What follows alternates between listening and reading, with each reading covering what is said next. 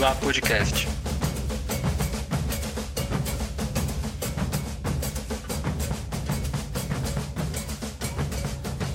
Sejam todas, todos e todes bem-vindos ao quarto episódio do Ilá Podcast, o podcast do projeto Quilombolar, Permanecer Negro na Universidade, do curso de Psicologia da Universidade Federal do Ceará. Meu nome é Flávio Amaral e comigo neste encontro eu converso com Maneto. A saúde mental da população negra vem sendo um tema investigado por diversas autoras e autores, como Neuza Santos Souza, psiquiatra negra que aponta os atravessamentos do embranquecimento contra o desejo e o corpo. E Lucas Veiga, que discute a recuperação das histórias individuais e coletivas de pessoas negras e o combate ao mundo que o racismo tem sentido. Como tornar-se negro em uma sociedade em que ser humano é igual a ser branco? Para refletirmos sobre, no episódio de hoje, trazemos como tema de debate a saúde mental da população negra, enquanto assunto que se faz atual e urgente. Para isso, contamos com Maneto, bicha negra e cearense, psicoterapeuta. Hoje estuda sobre a formação e exercício profissional antirracista em psicologia na saúde mental, como mestrande em saúde da população negra e indígena da Universidade Federal do Recôncavo da Bahia, a UFRB. Uma de suas perguntas de pesquisa é saber quais as necessidades e desafios de psicólogas negras no cuidado para a população negra. Bem-vinde, Ma. É um prazer ter você aqui conosco, conversando sobre isso, esse tema tão relevante. Ai, muito obrigado. Eu agradeço muito pelo convite. Feliz por estar aqui no, no ILA. Que bom. É, eu acho que, primeiramente, para pensar as nossas questões de hoje, eu queria saber assim, é, um pouco mais sobre a sua trajetória com esses temas que a gente pretende abordar no episódio de hoje. Então, Flávio, assim, minha trajetória começou, pelo menos parte dela, em relação a esse tema, e de maneira acadêmica mesmo, na UES, que é a Universidade Estadual do Ceará. Eu estava no quinto semestre e não tinha muito como estudar ou como pesquisar isso. E daí, quando eu me transferi para a Federal do Ceará, UFC, eu participei de um projeto de extensão como bolsista, que é um projeto voltado à comunidade acadêmica negra daquela universidade. E aqui, comunidade acadêmica, discentes, docentes e o próprio corpo técnico. E as atividades eram voltadas para rodas de conversa, para assim, debates, sempre com a temática racial, com início nos vários subtemas, sabe? Como reconhecimento, como relação com a universidade. E isso mais ou menos me instigou a pensar no meu próprio reconhecimento racial, assim como também das minhas pesquisas. E no meu último semestre, quer dizer, no meu último ano, que é o período de monografia, eu entrei em contato com a professora Nara, Nara Maria, e na mesma época, outra estudante, que na época era de. Ela estava na residência multiprofissional da Escola de Saúde Pública, que é a Tawana Yara. Eu não conhecia a Tawana, ela não me conhecia, e a gente, na mesma época, procurou uma orientadora para ajudar a gente nos nossos TCCs, que é os trabalhos de conclusão de curso, né? Para mim, TCC e para ela TCR, que é conclusão de residência. E nisso a gente acabou participando e, e formulando o Quilombolar, que foi bem o, o comecinho que hoje já está com várias pessoas de vários semestres e não necessariamente dentro da academia, né? Meu tema sempre principal foi pensar uma formação acadêmica antirracista ou racialmente implicada. E agora, junto à a, a, a, minha experiência de estágio, que foi com o plantão psicológico, com o meu próprio estágio clínico, é pensar a saúde da, mental da população negra, junto à formação em psicologia. Então, esses são os meus temas, e por aí mais ou menos começou mais ou menos por 2018. E agora a gente está em 2021 e eu estou com esse tema enquanto pós-graduação na UFRB, Federal do Recôncavo da Bahia. Então, de maneira bem centrada, assim, bem concentrada mesmo, é por aí que está a minha, minha linha histórica, minha trajetória com esses temas. Seguindo para a próxima pergunta, eu queria saber, assim, a partir do, do teu estudo, né, dessa tua trajetória, como você entende é, é, os efeitos do racismo contra a população negra? Acho que é muito importante começar, por exemplo, a entender a partir dessas grandes autoras, né, que a gente trouxe, por exemplo, já no começo de agora, como Neuza Santos Souza, a gente pensou em Lucas Veiga, assim como outras pessoas, como Irai Carone e Cida Bento, como a própria Virginia Bicudo. Mas, de maneira geral, menos falar sobre as autoras, mais sobre as perspectivas delas, que eu me filio, pensar o, o, racismo na sociedade brasileira, enquanto na perspectiva de colonialismo, é pensar que existe uma, uma igualdade, uma equação muito, muito desumana, que ironicamente é igualar a humanidade à branquitude. E nisso, existem alguns diálogos com o corpo, por exemplo, daqui a gente vê a perspectiva da estética, os movimentos de estética da década de 70 e 80, por exemplo, do uso do black, do uso de outras vestimentas.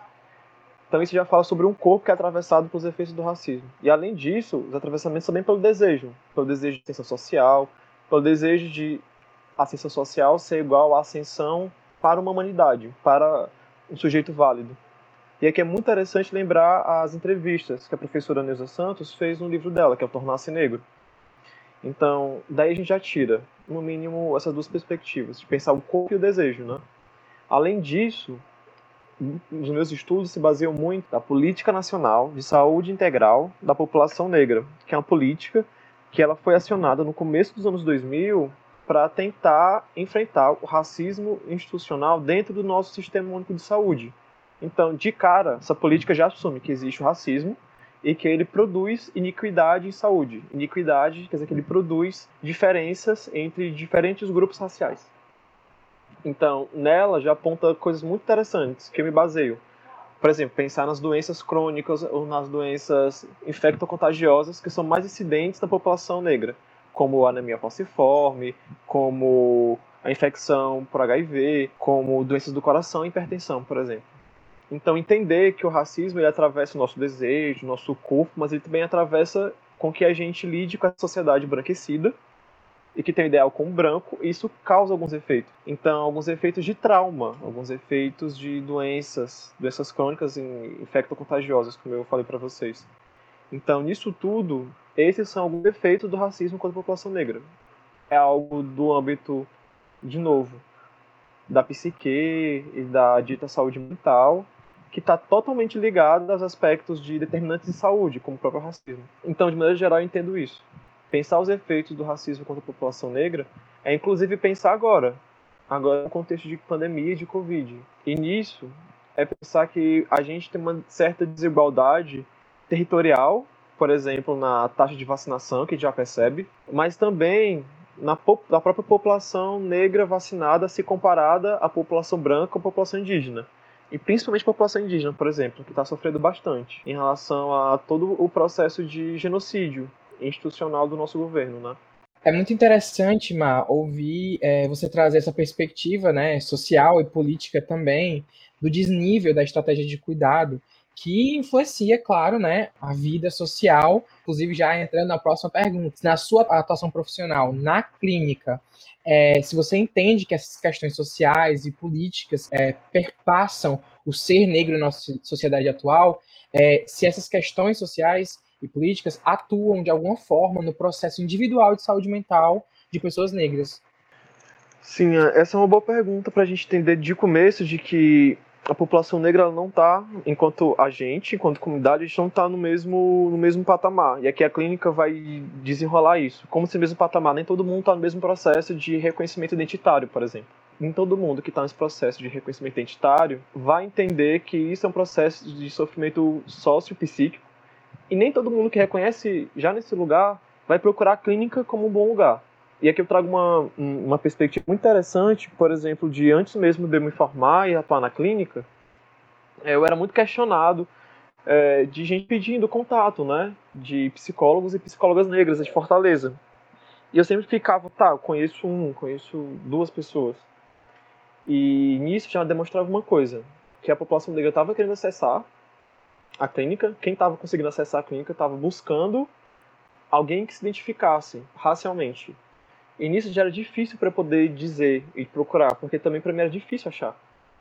Então nisso, e aqui meio que estou fazendo uma propaganda meio que de leve, gente, é que mais ou menos por volta de julho do ano passado, a partir dessas buscas, eu já, mesmo terapeuta, ainda vinham me perguntar e me pedir algum tipo de contato de psicólogos e psicólogas, eu fiz uma ação, produzi uma ação que é de mapeamento de psicólogos e psicólogas do Ceará que é só uma rede de contatos mesmo, de expor isso, de deixar isso no âmbito do visível.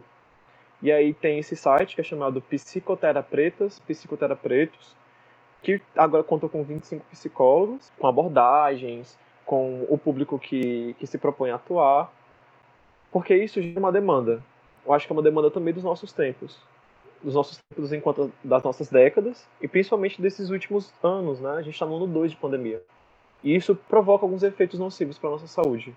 E a gente pode entender isso como isolamento social, como limitação de, de relações que para a gente são benéficas, por exemplo, de lugares que são benéficos, de ter uma rotina, de ter uma programação, e tudo isso tem alguns efeitos, tem algumas implicações para nossa saúde. Aqui, gente, estou com alguma dificuldade de falar, porque é, é possível pensar em um âmbito mais geral da saúde, pensar na saúde mental, na clínica, mas sempre eu vou errar. E aqui eu vou tentar assumir o erro, porque na clínica é literalmente do um para um. A gente pode pensar, como eu falei anteriormente, da, das grandes, dos grandes adoecimentos para a população negra, como no corpo, como no desejo, como nas doenças, como na, enfim, nesses vários lugares. Mas na clínica é um lugar que é um lugar outro. É um lugar que o social está totalmente exposto e colocado e também a história biográfica e coletiva de cada sujeito que aparece ali. Então, eu vou tentar mais ou menos dar um panorama nisso. Na clínica, o que vale é um para um. Por exemplo, é muito, muito interessante pensar, principalmente no âmbito da família. Eu acho que família, trabalho e relações desses três grandes lugares aparecem muito na clínica, e especialmente para a população negra. Então, questões voltadas a processos ansiogênicos, a questões de suicídio, a questões de, de lido amoroso mesmo. Porque o, o racismo ele consegue atravessar e mitigar o que pra gente podia ser uma coisa boa e benéfica. E ele interpela, ele sempre interpela. Interpela quando a gente está com a gente mesmo Enquanto pensar, por exemplo, e aqui eu estou lembrando muito de um texto do Lucas Veiga, que é o Diásporas da Bicha Preta. Interpela muito como a gente se relaciona com a gente mesmo, como a gente se relaciona com as nossas relações amorosas, porque tudo isso tem como, tem como referência uma sociedade branquecida, em que insiste em dizer que a humanidade não é pra gente.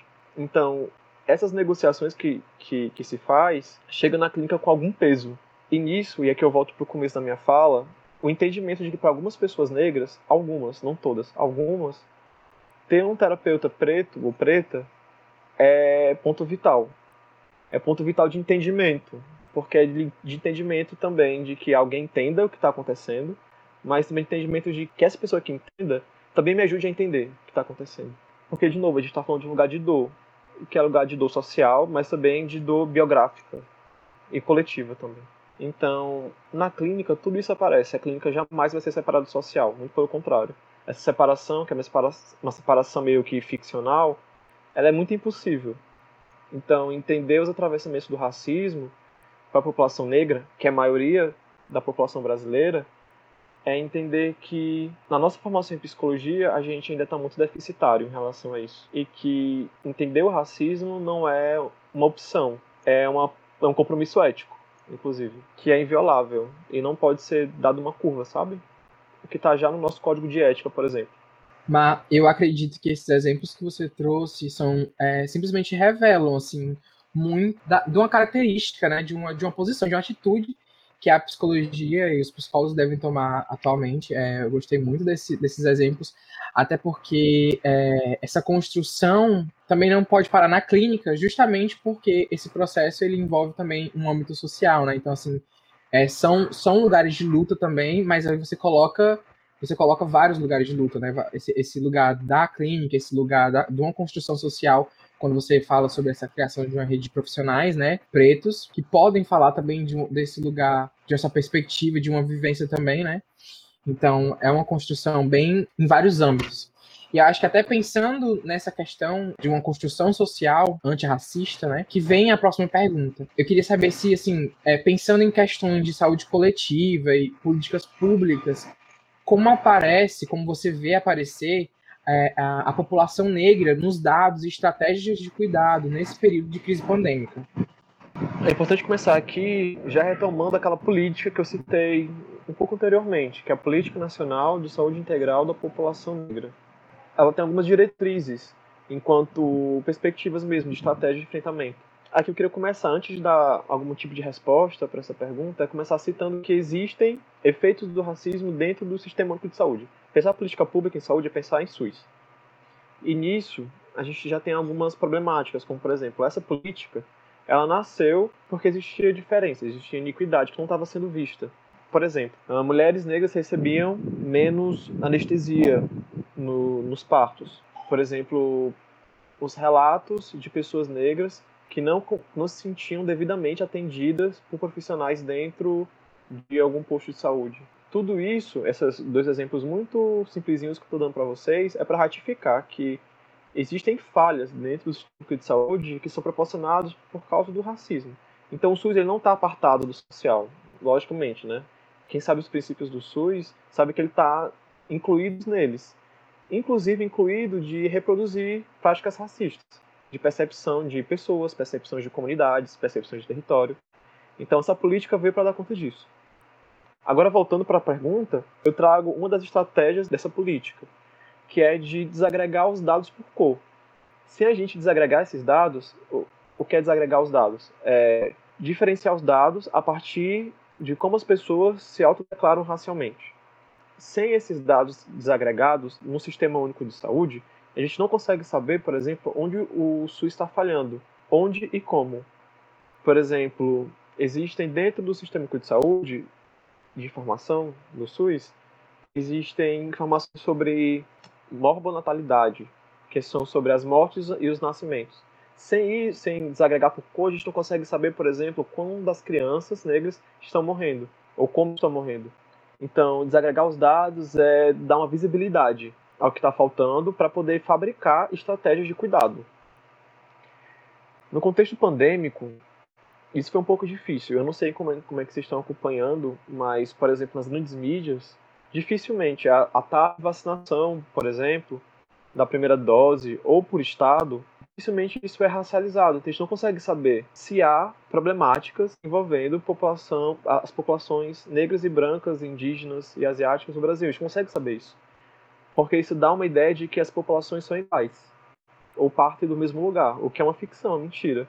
Então, nisso, uma das estratégias que a gente pode usar nesse contexto pandêmico é produzir boletins epidemiológicos, por exemplo, que são os boletins que têm informações sobre como como está um processo de Brasil no contexto pandêmico racializado, com dados racializados, que a gente diz por desagregados por cor. Pensar já em políticas públicas de saúde coletiva, que é no mínimo já parte dessa estratégia, racializar os dados, ter essas informações, da gente poder entender isso mesmo. Por exemplo, gente, isso contrasta muito com o que foi com o que ocorreu ano passado, se não me engano, no segundo semestre. Não sei se vocês lembram, mas foi o governo de São Paulo que proporcionou né, essa, essa grande, esse grande ritual da primeira pessoa vacinada no Brasil, que foi uma enfermeira negra, e depois uma mulher indígena. Então isso dava um caráter dessas primeiras pessoas vacinadas como de, de percepção das diferenças e também de que de uma promessa de saúde, né? De uma promessa de que essas populações, que normalmente são as mais fragilizadas, porque o racismo está no país antinegro, fragilizam essas populações, elas seriam vistas por esse governo, enquanto estadual ou enquanto federal, enfim. Mas na verdade isso não aconteceu. Então, pesquisas fora desses grandes campos de saúde, como da MS ou como da Fiocruz, pesquisas mais independentes mostram que há uma disparidade em pessoas vacinadas entre populações negras e brancas. Então, mesmo com essa, esse grande ritual que aconteceu no segundo semestre do ano passado, com essa primeira pessoa vacinada, isso não é dado oportunidade para a população, para o grande coletivo.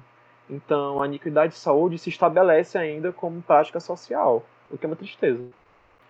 Então, desagregar os dados parece uma ferramenta muito simples, que é, de, de que é a partir da autodeclaração, colocar essas informações dentro de um sistema de saúde é um processo simples, mas que ele ainda encontra resistência dentro dos, por exemplo, dentro da atenção primária, dentro da, da atenção secundária e da atenção terciária. O que a atenção primária são os postos de saúde, que é a grande porta do SUS por exemplo, onde a maioria da população está sendo vacinada.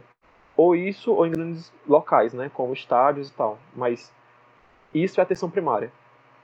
Ou na atenção secundária, que envolve o centro de atenção psicossocial, por exemplo.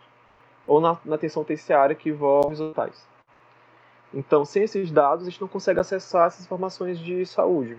Esse ponto que tu toca sobre esse, esse token, né, a pessoa negra como esse token de representatividade que não se revela em estratégias reais, não se revela em um cuidado real, né? É uma estratégia puramente política, discursiva, assim, no sentido mais negativo da coisa, né? É, e eu penso até em relação às várias medidas, ao invés de trazer medidas que, que mapeiem as necessidades e tudo mais de populações indígenas, de populações negras, é, é, fazem com que, na verdade, eu penso isso muito por causa do, da questão do marco temporal, né? Que surgiu agora esse, esse debate uhum. horrível e que traz as pessoas indígenas à necessidade de luta, à necessidade de se expor, à necessidade de se colocar, né? É, é, nas ruas no momento pandêmico, e isso também já pensando no Black Lives Matter, que aconteceu nos Estados Unidos, é, e que incitou também é, é, movimentos aqui no Brasil, e de como essas pessoas, as pessoas é, negras, as pessoas indígenas, estão necessitando se colocar na rua, se colocar frente a, a, a, essa outra questão também que surge, que é a pandemia, por é, serem, ter essa retirada de direitos, né? Então é, é, algo bem complexo, assim, que você traz na sua fala. E, e eu acho que mais complexo ainda é entrar nessa última pergunta que é, eu queria trazer agora, porque quando a gente estava debatendo sobre a pauta, né, você trouxe essa questão, essa pergunta que a Nara fez é, para você e que é, foi um ponto de virada. Eu vou deixar você até contar essa história se você quiser. Uhum. Mas nessa pergunta eu queria trazer justamente sobre esse ponto que ela trouxe para você, que é problematizando assim a saúde mental da população negra é, fora de uma perspectiva hegemonicamente branca e ocidentalizada do que é saúde mental, do que é esse lugar de, né, de tratamento, de cura, de que a gente vai criando dentro da academia. Então, eu queria ouvir de vocês sobre isso. Essa questão que eu trouxe na, quando estava produzindo nessas né, perguntas e conversando primeiramente foi de uma, um momento de orientação para a monografia, que a professora Nara Maria ela estava me ajudando, né? Que ela foi uma orientadora. E a minha monografia acabou saindo com o nome Eu Não Estou Aqui, texto, testemunho para psicologias antirracistas. E numa delas, a professora Nara estava me comentando, estava apontando para um livro que é chamado Pensando Nagô, do Muniz Sodré. E a gente estava falando exatamente sobre, esse, sobre essa frasezinha, né? Saúde mental da população negra. E ela me botou a pergunta, como pensar saúde mental da população negra para uma população, por exemplo, que acredita em Uri. Que o mental não tem tanto sentido assim. O que, na verdade, é pensar saúde mental quando saúde tem um outro conceito. Fora de, dessa saúde que a gente está falando agora. E aí ela estava falando agora no sentido de dessa saúde europeia, de conceitualização europeia, branca e tal. E eu não tinha me parado nessa pergunta. E aqui realmente é uma pergunta, é uma encruzilhada como pensar saúde mental fora desse parâmetro mais bruto, mais hegemônico, mais essa perspectiva. E aqui eu quero abrir já para uma outra questão. Eu faço parte de, de um mestrado, que ele é o primeiro mestrado do Brasil, que se volta inteiramente para a saúde da população negra indígena. E ele foi o primeiro mestrado profissional do Centro de Saúde, do Centro de Ciências da Saúde da UFRB. E nele a gente consegue produzir essas várias questões e principalmente várias respostas para que o SUS consiga dar conta de um cuidado realmente voltado à população negra indígena. E lá esses dilemas são muito tratados assim, de como realmente pensar em outras propostas de mundo, porque é, é uma proposta de mundo. Quando a gente pensa mente, quando a gente pensa mental, é uma, é uma proposta de mundo. É uma localização muito específica. E realmente muito específica. Então, nisso, pensar fora dessa perspectiva mais hegemônica é pensar dentro de uma perspectiva que paute considerar os mestres do saber, é considerar pais e mães de santo, considerar é, mestres ribeirinhos, considerar lideranças indígenas, é considerar tudo isso, é confluir essas perspectivas. E nisso negociar negociar de uma, de uma saúde do Ori, enquanto Ori na perspectiva de Ori, da galera de terreiro, no qual faço parte. É pensar em, em quê? Em como.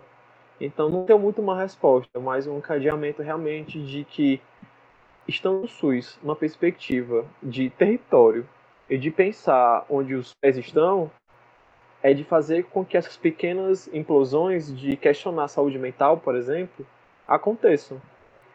E aí, de novo, eu parabenizo a, as fundadoras do meu, do meu mestrado, enquanto mestrado da mestrado em saúde da população negra indígena, assim como também parabenizo a, a minha própria orientadora, a professora Nara.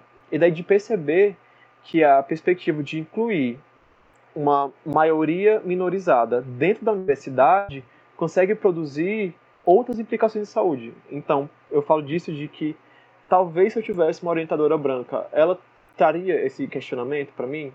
Não sei, talvez não. Sem esse mestrado, que é na Federal do Recôncavo da Bahia, eu conseguiria produzir outros dilemas, entrar em contato com outras teorias? Talvez não. Então, isso é possível enquanto esses espaços hegemônicos, como o SUS ou como a universidade, isso acontece quando essas pessoas que normalmente são minorizadas adentram esses espaços e implodem esses espaços. Então acho que isso só acontece porque tem que ter gente preta, quilombola, gente indígena, gente ribeirinha, gente trans, tem que ter isso dentro da universidade, dentro do sistema de saúde, nos lugares de poder. É isso que eu entendo. Mas eu consigo ouvir isso que você diz assim como algo é realmente assim urgente, né, necessário assim, porque a gente tá, tá tentando criar essa mudança, mas ainda é talvez um pouco insípida em algumas algumas questões. Mas eu entendo como o ponto principal mesmo, assim, quando você traz essa questão que a Nara trouxe para você, implode assim uma coisa em mim, eu fico assim, é, caramba, tava ali de alguma forma, mas aí você e a Nara trouxeram assim como algo assim impactante.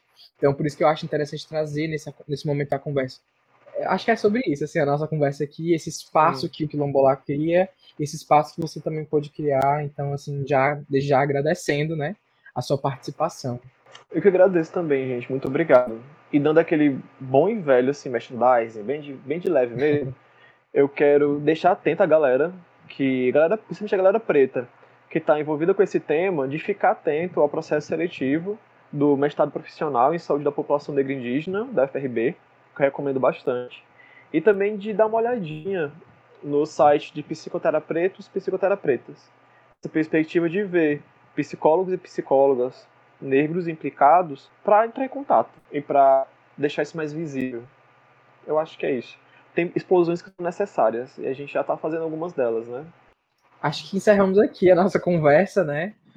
É, novamente agradecendo, muito obrigado pelo aceite do convite, por todas esse, essas considerações. E aí eu acho que você já mandou sua, sua indicação, né, para o povo que, é, que ouve a gente aqui, o pessoal que está ouvindo. Mas se você quiser falar outras coisas também, indicar um, uma obra ou indicar algo para o pessoal. Não é uma obra de arte, né? Mas eu vou indicar meu Instagram. Ele tá, tá aí para jogo, né? Que é o arroba, arroba maianetopc. E eu indico, talvez aqui pra gente, hum, a música Afeto, da Mayra. Eu não sei o sobrenome dela, mas ela é muito fácil de, de acessar no YouTube. Só colocar Afeto Mayra. E tá lá. Incrível, incrível, incrível, incrível essa música. E muito bonita. Encerramos aqui a nossa conversa com Maneto. É, agradecemos a você que aí está ouvindo. Para ficar sempre atualizado sobre os nossos debates, acompanhe nossas redes sociais, o Quilombola UFC no Instagram e no YouTube. Assine aqui o Ilá Podcast no seu agregador de podcasts. E também você pode ir lá acessar o Instagram do Mar, né? Como ele já indicou, arroba MaiaNetoPC. Obrigado por ouvirem. E lá!